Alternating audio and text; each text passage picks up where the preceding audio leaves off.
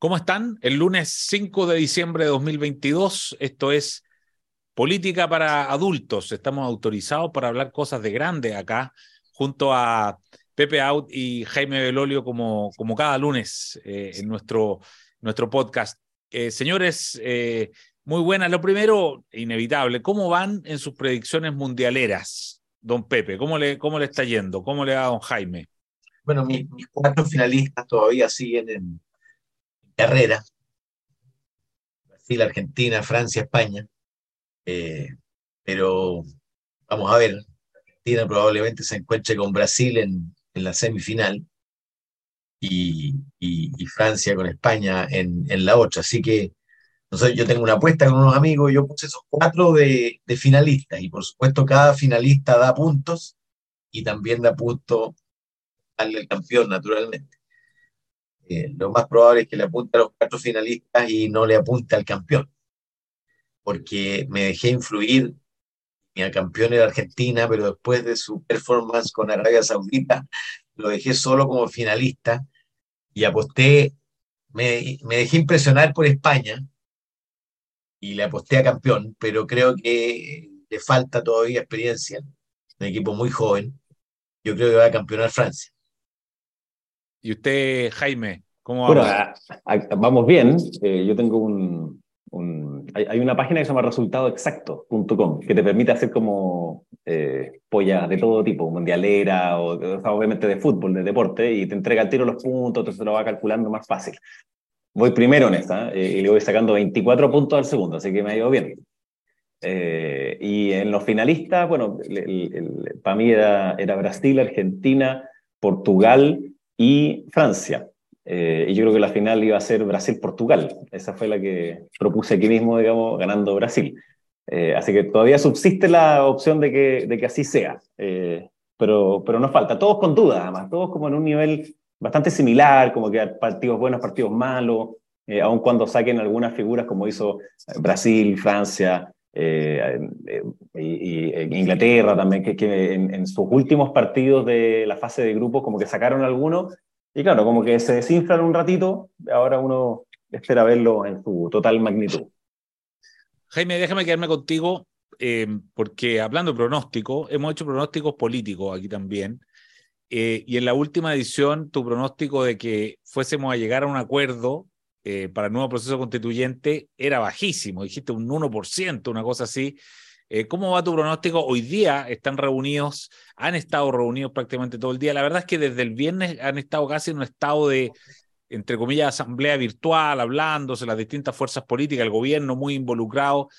Em, ¿Ves la posibilidad pronta, en términos de pronóstico, llegar a un acuerdo constituyente, constitucional? Yo creo que la, probabilidad aumentó mucho. O sea, si era un 1% durante la semana pasada, y estuvimos bien en el pronóstico porque no ocurrió, digamos, yo creo que esta semana aumenta. Eh, y aumenta como un 25%. Eh, ah, mira. Hoy día hay mayores opciones, se va acercando además la fecha relativamente límite que tiene que ser antes de Navidad, de lo contrario ya tienes que pasar después al eh, año 2023. Y, mm, y, y ambas partes no, es que sean solo dos, ¿ah? porque son como cinco partes en verdad, pero, las, partes mayor que están negociando, que es como oficialismo versus oposición, que es más bien Chile Vamos, o, la coalición que fue por el rechazo, están bastante más cerca de, de poder llegar hoy día a un consenso en el mecanismo. Eh, pero siempre se empiezan a descolgar algunos porque no les gusta, porque alguien escribe una columna y entonces se sienten aterrados frente a eso, porque les mandan Twitter de no sé qué. Entonces, hay conciencia de que esto es algo que genera mucha incertidumbre y que tienen que poder tratar de cerrarlo lo antes posible. Como escribía en una columna yo el, sábado, que, que, el 2023 parta sin una hoja en blanco. Eh, y, en esa certeza yo creo que hay varios que están, están empujando para que antes de Navidad eh, haya al menos el acuerdo que después se va a votar en enero, pero que de aquí a Navidad eh, sea, sea más bien ese acuerdo. Pepe, lo mismo, demos una vuelta de pronóstico y después vamos a hacer doble clic en, en, los temas más profundos. Mira, mucho más fácil, tú sabes, pronosticar los resultados electorales cuando participa la ciudadanía que pronosticar lo que ocurre en una pieza cerrada donde los, los intereses, los cálculos, los temores son muy incidentes. Aquí,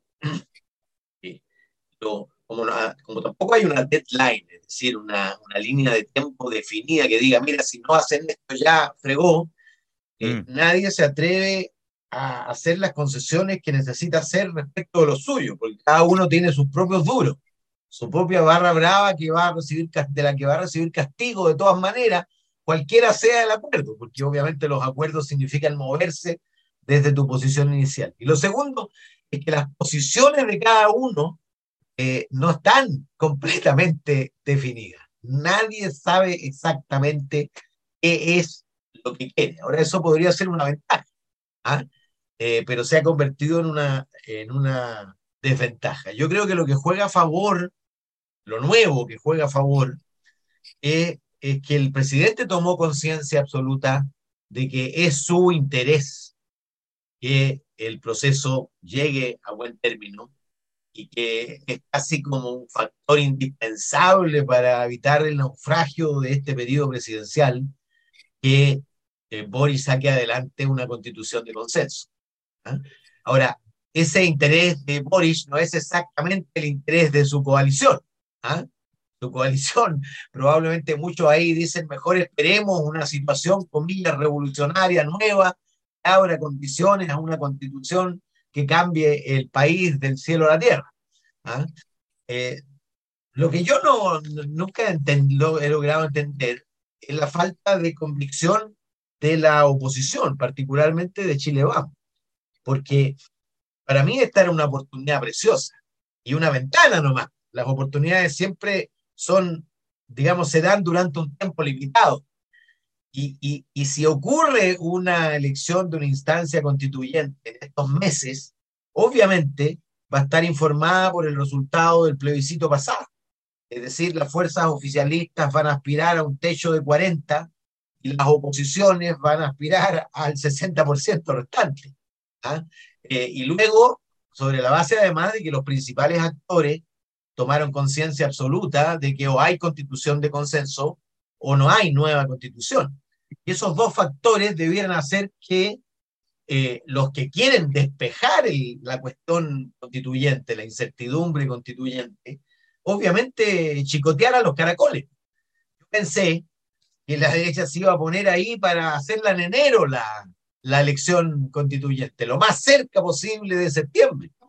E inesperadamente, inexplicablemente, cedido, digamos, ha estado relativamente amarrada por los reflejos conservadores que naturalmente existen, además como el resultado, yo lo dije aquí, ¿te acuerdas? Estábamos con Darío, que un resultado demasiado amplio ¿ah? iba a generar desincentivo a continuar el proceso. ¿ah? Es lo que ocurrió por eso que yo me resistí a, sumarme al, voto rechazo, a pesar de que estaba en completo desacuerdo con la, con la propuesta. Entonces, creo yo que ha aumentado la probabilidad, em, pero creo que los desincentivos están empatados con los incentivos, porque los incentivos son más grandes, pero son más de mediano y largo plazo. y, normalmente son más fuertes los incentivos de cortísimo plazo. Claro. Jaime, eh, eh, Pepe acaba de decir eh, una frase, nadie sabe exactamente lo que quiere y es lo que, y es lo que da la impresión, ¿no? Pero si tú tuvieses la posibilidad de definir tú cuál debiera ser el, el, mecanismo, la fórmula para, para hacer una nueva constitución, ¿qué harías? No sé si le has dado una vuelta. ¿Cuál sería un, para ti mm. una, una fórmula, un mecanismo razonable? Yo creo que está un poco amarrado, Eduardo, en este minuto, porque ese titular que saldría mañana alteraría muchísimo a su relación con los no, veamos, que, hasta dónde puede llegar. Obviamente yo, yo estoy apoyando fuertemente lo que está haciendo el presidente de la UDI, Javier Macaya, digamos, dentro de la, de la conversación, y por tanto también que está haciendo ahí eh, Guillermo Ramírez. Y, yo te diría para algo previo que decía Pepe, o sea, cuando él decía, ¿por qué no se ha tomado como esta oportunidad por parte de la oposición? Eh, yo diría que hay, hay, distintas razones para las cuales eh, eh, no, se quiere seguir en, un proceso, por distintos temores. Hay, un grupo de personas que te dice que no había que cambiarla antes, no había que cambiarla hoy día ni mañana. y entonces, ganando el rechazo, el artículo 147 dice que rige el actual y por tanto se acabó la, conversación. Ahora, e, e, esa es una mirada un poquito miope, eh, porque eso supone que el plebiscito de salida lo que hizo fue validar la constitución actual, eh, y es bastante evidente que la constitución actual tiene fisuras a tal punto que eh, hace muy pocos días atrás, en la, discusión presupuestaria, se ponían indicaciones que eran inconstitucionales y hasta los parlamentarios del Partido Republicano la votaban a favor, digamos. entonces, suponer que el cumplimiento así como estricto de principio a fin de todas las reglas constitucionales de hoy están plenamente vigentes, eh, lamentablemente no es así. Entonces yo creo que sí se necesita llegar a eso. Hay otro grupo que, que, que, está más, más hacia, el centro, vamos moviendo hacia el centro, que te dice, mira, queremos una, pero que, que no signifique esta refundación. Eh, y yo creo que esa, eh, el arreglo para ese grupo de personas son estos 12 acuerdos macros que ya están, eh, que, de los cuales no te puedes salir. Ejemplo, bicameralismo, que una, eh, la separación de los poderes, eh, que por supuesto es una república, que los tratados internacionales, etcétera, etcétera. O sea, te, baja la cantidad de posible radicalismo. Tercero, e, eso estaba súper concordado y, hoy día lo que está en disputa en verdad, en verdad es, cuál es el mecanismo, cuánto dura y cómo se eligen. eso es. ¿Cuántos y qué y cómo se eligen? Y ahí entonces viene algo por parte de la, oposición que dice experto. ¿ah? Eh, este expertise que reclama la ciudadanía, que en mi opinión es más bien la búsqueda de seriedad, no necesariamente eh, el, el, credencialismo, el hecho de que una persona tenga un doctorado en, ¿no? sino que es más bien que no hayan estos tipos disfrazados de ninguna cosa y que las discusiones al interior de eh, cualquier órgano que éste sea, sea razonable. el Congreso tampoco hace mucho hace mucho bien, digamos, con las últimas cosas que hemos visto eh, de parte de esta política full mediática. Eh, y ya finalmente tienes otros que te dicen, entonces, si es que es una que es 100% electa, en el fondo le da un triunfo al gobierno y por tanto no puede ser así, tiene que ser distinta. Entonces, que es como más bien pragmática, te reconoce que hay que hacer un nuevo proceso, pero eh, la, pregunta es como el gallito que gana dentro de la formulación del mecanismo. Eh, yo soy más bien partidario em, de, una fórmula que nos dote de una constitución moderada, una constitución que no sea una radicalizada y por tanto tenemos que alejarnos de lo que pasó antes. Eso significa las listas de independiente no, significa que el número tiene que ser de todas maneras más, eh, más chico, significa que de todas maneras también eh, tiene que ser un periodo de, tiempo más corto. Para mí el tema de los expertos no, no es un tema de vida o muerte, porque dentro de la convención anterior habían expertos. Eh, y ya sabemos lo que pensaban.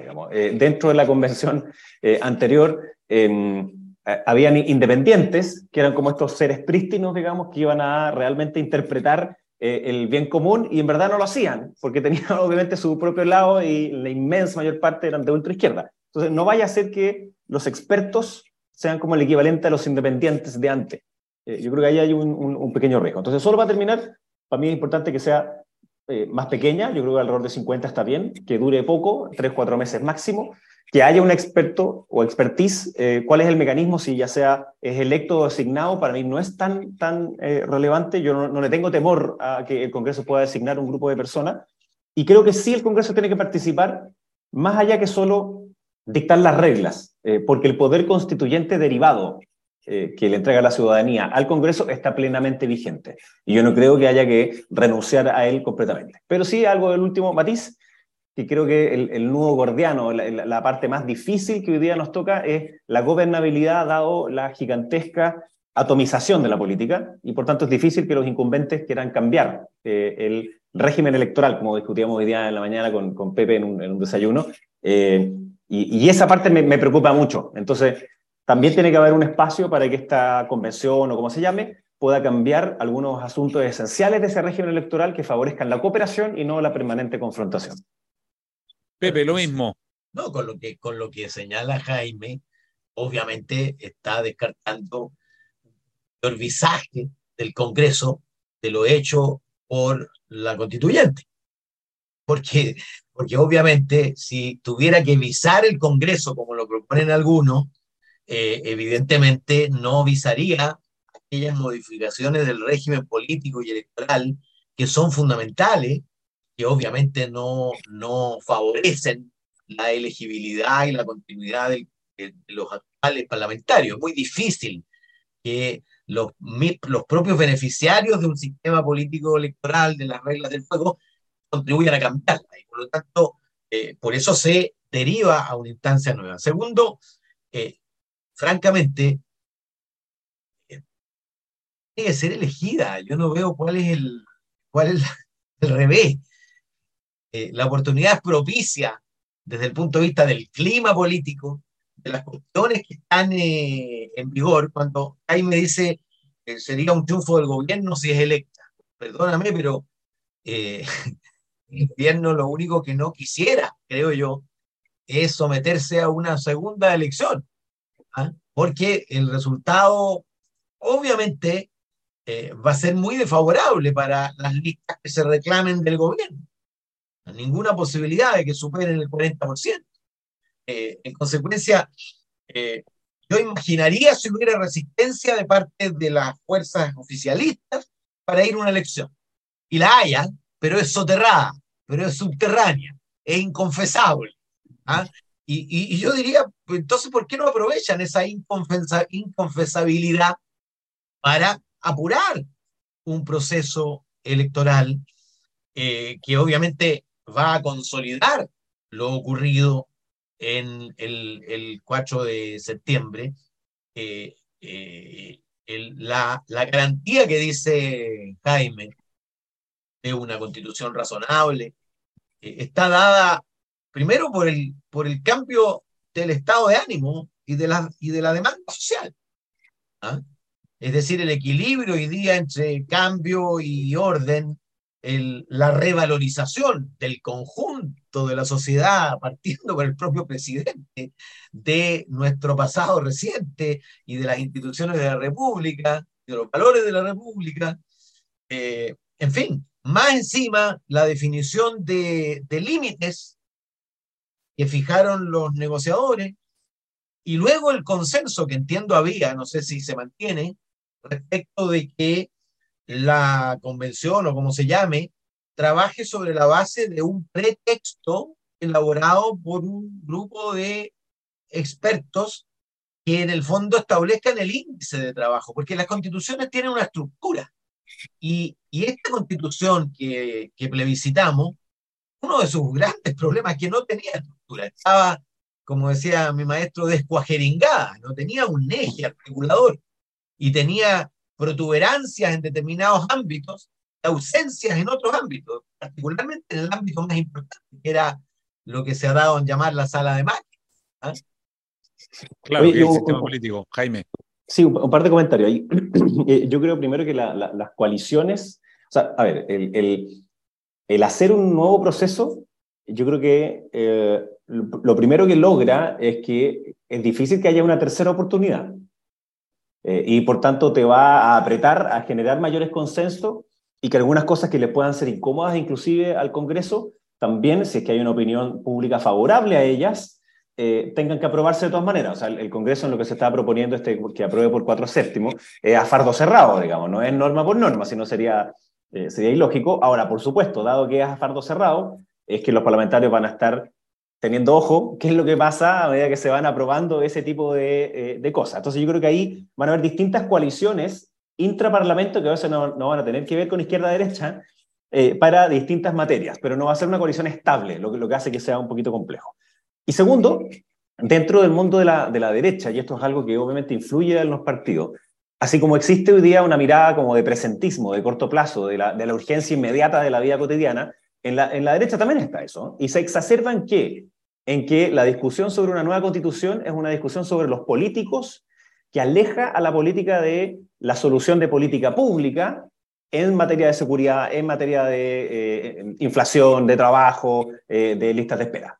Y por tanto, eh, se desprende desde allí que dado que tienes que preocuparte de lo urgente y no de lo eso que está allá, que es para los políticos, entonces que es mejor no hacer un proceso constituyente. Estoy simplificando, digamos, pero, pero eso es lo que eh, y tú ves las diferencias en las distintas encuestas, además, en que el votante de derecha dice más que no es necesario hacer ese proceso constituyente. Sin embargo, yo creo que está muy marcado por esta lógica del presentismo, porque cuando uno empieza a hablar con, con ese mismo votante, le dice, mire ya, pero ¿Qué es lo que llegaría a pasar si que hubiese una crisis? No un octubrismo como el que tuvimos, yo creo que eso no va a volver a ocurrir, pero una crisis política eh, o social, dado que van a empeorar las condiciones económicas, sociales y otras más. ¿Cuál es la salida institucional? Es menos creíble una salida, institucional que arregle una nueva constitución si es que no llegaste a acuerdo ahora. Porque te están, ya te tiene mucha desconfianza. Esta es como una especie como de, test ácido, ¿ah? como una prueba de fuego. Bueno, veamos cómo lo van a hacer. Entonces, yo creo que sí, tiene que preocuparse del urgente, condición necesaria, pero también de lo importante, aunque sea a mayor plazo, yo creo que hay que decirle a los ciudadanos, mire, vamos a hacer esto, se va a demorar 3, 4 meses, vamos a estar el 2023 en ello, y los resultados de esa nueva constitución se van a aplicar, no tengo idea, en 5 años. Eh, e, esta idea como de, de la prueba antes, que además poníamos un ejemplo, decía que Jaime tenía dos empleos y que al día siguiente de aprobada la nueva constitución iba a tener uno solo. Claro, creo que tenían razón porque lo iban a echar de la otra, digamos pero ellos suponían de que iba a tener una pega porque iba a alcanzar, iba a tener más sueldo. No, eso es mentira y por tanto yo creo que es bueno eh, bajar expectativa y al mismo tiempo sí eh, tratar de que el itinerario sea lo más claro posible para bajar esa incertidumbre. Bueno, precisamente esta cosa del presentismo, vimos la última encuesta eh, CADEM de ayer, que dice que o sea, se batió un récord respecto del temor a la, a la delincuencia, a la inseguridad, hay un 80% de temor y y, claro, uno dice, bueno, ¿cómo la gente eh, va a ir a votar eh, por un tema constitucional cuando lo que quiere eh, es que le arreglen ciertas seguridades demasiado básicas? y eso se entiende, o sea, uno, uno ve efectivamente que la, gente hoy día lo que quiere es llegar a fin de mes, viva y, y, pagando las cuentas, ¿no? Y, y, por eso que efectivamente este presentismo del que hablar ustedes parece tener cierto arraigo en la encuesta, Pepe, ¿no? por supuesto que lo tiene. Ahora, lo tiene, lo tuvo y lo tendrá. Es decir, nunca el cambio de la constitución eh, puesto al lado de la salud, de la educación, del orden público, etcétera, va a estar por sobre. ¿ah? Eso nunca ha estado por lo demás. ¿ah? Pero eso no significa que la gente no le asigne ninguna importancia. La gente sabe que importa para mañana y para pasado mañana. Porque además, como veíamos la semana anterior, eh, la gente hoy día es más realista respecto a las expectativas que cifra en una nueva constitución. Sabe más de que esa promesa de la que se reía Jaime, o la reducción de la lista espera, en fin, eh, la, constitución no, no construye hospitales, ni contrata más especialistas, ¿ah? ni evita que, te paguen, ni logra que te paguen mejor en el trabajo, en fin, pero eh, sí reduce el riesgo de crisis política. Fíjate que eh, la afirmación que más respaldo tenía era justamente esa. Y resulta que en la propuesta era lo único que no tenía ninguna respuesta. Eh, y por lo tanto, si aunque solo fuera para introducir las modificaciones que requiere el sistema político para funcionar mejor, la verdad es que lo requeriríamos. Ahora, eh, yo por lo mismo, fíjate eso, no soy partidario de que el Congreso se involucre, porque sería fatal ver al Congreso despreocupado de las urgencias ciudadanas ¿ah? y preocupado de una cuestión importante, pero para el futuro. ¿ah? Y por eso que delega en un organismo distinto. Eh, Ahora, lo mismo el gobierno. Oye, el problema, ¿qué pasa con el, problema fue ese. se metió? Exactamente, el problema fue ese. Para muchos, y yo creo que la, la, popularidad del gobierno cayó, eh, porque claro, lo vieron muy despreocupado de las urgencias, casi sin gobernar, como diría Jackson, esperando ese resultado. ¿ah? Y los primeros 100 días comenzaron a partir de septiembre. ¿Te fijas? Entonces, eh, yo creo que tiene que ser un trabajo nítidamente diferenciado, en paralelo. Pero te parece Tanto el gobierno como el Congreso tienen que relevar las respuestas a los temas que son los temas ciudadanos de hoy. Por eso, pero el presidente se metió el fin de semana con todo a empujar esto. Eh, ¿Te parece bien eso? ¿Es buena idea o no? Lo que pasa es que me parece que él tomó conciencia de que eh, si no hay de consenso en su periodo gubernamental eh, y, se quedan a la espera de nuevas condiciones, comillas, revolucionarias, en fin, eh, eh, su gobierno va a pasar en mal. ¿ah? La verdad que yo creo que la esperanza del gobierno está cifrada en dos cuestiones básicas. Nueva constitución y reforma de pensiones. Y no estoy hablando del contenido específico, sino que simplemente nueva constitución y reforma de pensiones.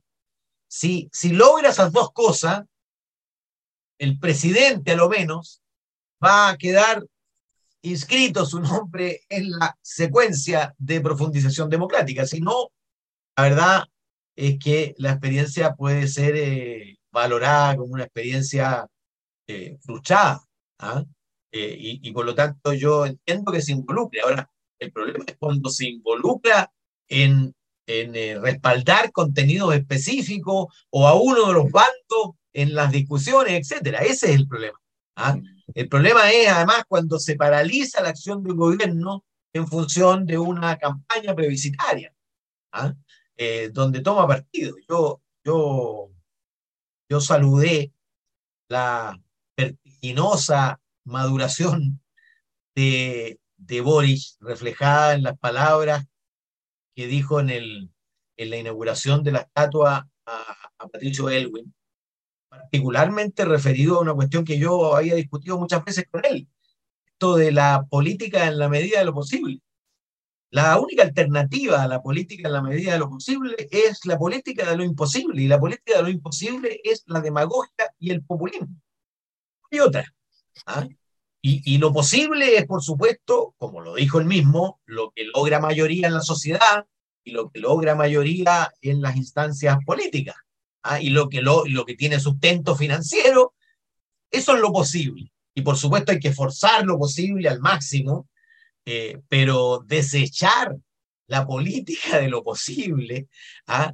creo yo, era una equivocación soberbia, tremenda, eh, un error, de, un desenfoque generacional gigantesco, y que yo creo que eh, Gabriel Boris contribuye a reenfocar. Ahora, no sé qué va a pasar cuando diga síganme los buenos.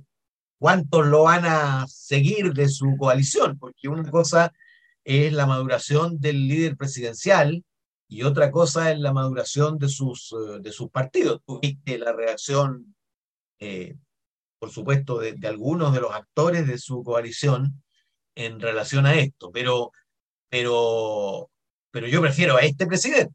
¿ah? Hay quienes dicen, eh, pucha, la, hay quienes destacan la, la voltereta.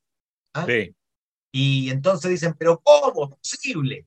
Mira, yo prefiero, yo prefiero a alguien que madura, a alguien que se queda en sus posiciones iniciales. Ahora, por supuesto, eh, uno se reserva el derecho a creer. Y el derecho a creer significa que luego acompañen actos consecuentes con las definiciones discursivas. Exacto. Jaime. No, agarrándome un poquito de lo, de lo último que decía Pepe, em, yo creo que eh, es bueno para, para el país eh, que hoy día el Frente Amplio esté en el gobierno y que hayan tenido que echarse atrás en todas sus votaciones en materia de seguridad, en la aplicación del de, eh, estado de excepción, digamos, en, en, el, en el sur y algo en el norte, en las frases que hoy día repiten en, en apoyo a carabineros y a la, y a la PDI, cosas que eran impensables e impensadas hace un año atrás, eh, y probablemente hace ocho meses atrás también, digamos. Entonces, que hoy día estén disponibles a hacerlo, yo creo que hace muy bien, porque la política sigue para adelante. Entonces, cuando ellos dejen el gobierno, ya no van a poder decir, no, ¿sabe qué? Lo que hicimos durante estos cuatro años, en verdad, es que nos arrepentimos al tiro. No, no van a poder hacer eso. Ya hay algunos eh, que se quieren, eh, que, que, son oposición al, algo de eso, algo de eso ocurrió con socialistas, PPD y demás, eh, sí, que se arrepintieron de los 12 años. Pero nunca tan rápido. Lo que, lo que, te quiero decir es que la, las posiciones de, de, del presidente y de los principales como rostro de apruebo de dignidad, que hoy día están en el gobierno, van a tener que hacerse cargo después en adelante. Claro, puede que haya un, un, un eje como un frente amplio del frente amplio, ¿no? que, que, los obliga a tener que arrepentirse. Eh, es el juego que quiere Charpe, es el juego que quiere Jadwe, eh, pero ellos hoy día son, son más bien eh, minoritarios. Yo comparto también con, con Pepe que probablemente es la, la, constitución y las pensiones las dos reformas más importantes, y este es un gobierno que tiene mucho déficit en la administración del Estado. el apruebo le hubiera dado un itinerario de cumplimiento eh, que era fundamental para ordenar su propia agenda. En cambio, hoy día no la tienen y a pesar de que se habla de seguridad, bueno, vemos en, la, en la, academia que parecía que hoy día es, es la cifra más alta en, en ocho años. eh, con además percepción de que quienes cometen esos delitos ha cambiado, una cuestión que es peligrosa, porque cuando se culpa a los inmigrantes eh, por el descontrol que existe en el norte y otro, se genera un, rasgo de xenofobia que es preocupante.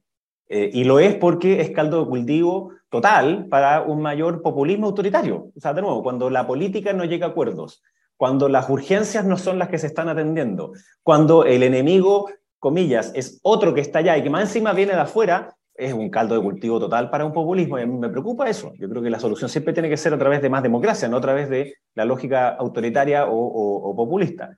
Entonces, la, encuesta de CADEM más otra, que nos indica en este presentismo, que nos indica estas urgencias que tienen que resolverse, hacen que el gobierno esté como un poquito obligado a meterse en la discusión para llegar al acuerdo, con el riesgo, como bien decía Pepe, primero que se desentienda de estas otras cosas que, están, que son urgentes. Tiene una ministra como Carolina Toá, y un subsecretario como Monsalve, que hacen bien la pega también en eso. O sea, por algo son los mejores evaluados. Eh, y claro, uno podría decir una paradoja. El problema principal de Chile es seguridad y los ministros y subsecretarios mejor evaluados es la ministra de Interior y el subsecretario de Interior. Y yo creo que es porque tienen un, un discurso y una entereza frente al tema que es novedoso eh, en el sector. Entonces se nota como una diferencia con respecto a ello. Entonces, prolongarse en esa línea creo que es fundamental y, termino con esto. Yo me acuerdo que a, principio de año eh, con, con, Pepe también lo conversamos eh, y se lo comenté al presidente, de hecho. le dije que a él le convenía que ganara el rechazo. Me decía que estaba loco, por supuesto. yo le decía que sí, porque si ganaba el apruebo iba a tener que ser el sepulturero de expectativas infladas y sobreinfladas, imposibles de cumplir, eh, y si ganaba el rechazo iba a poder ser quien guiaba hacia un nuevo acuerdo.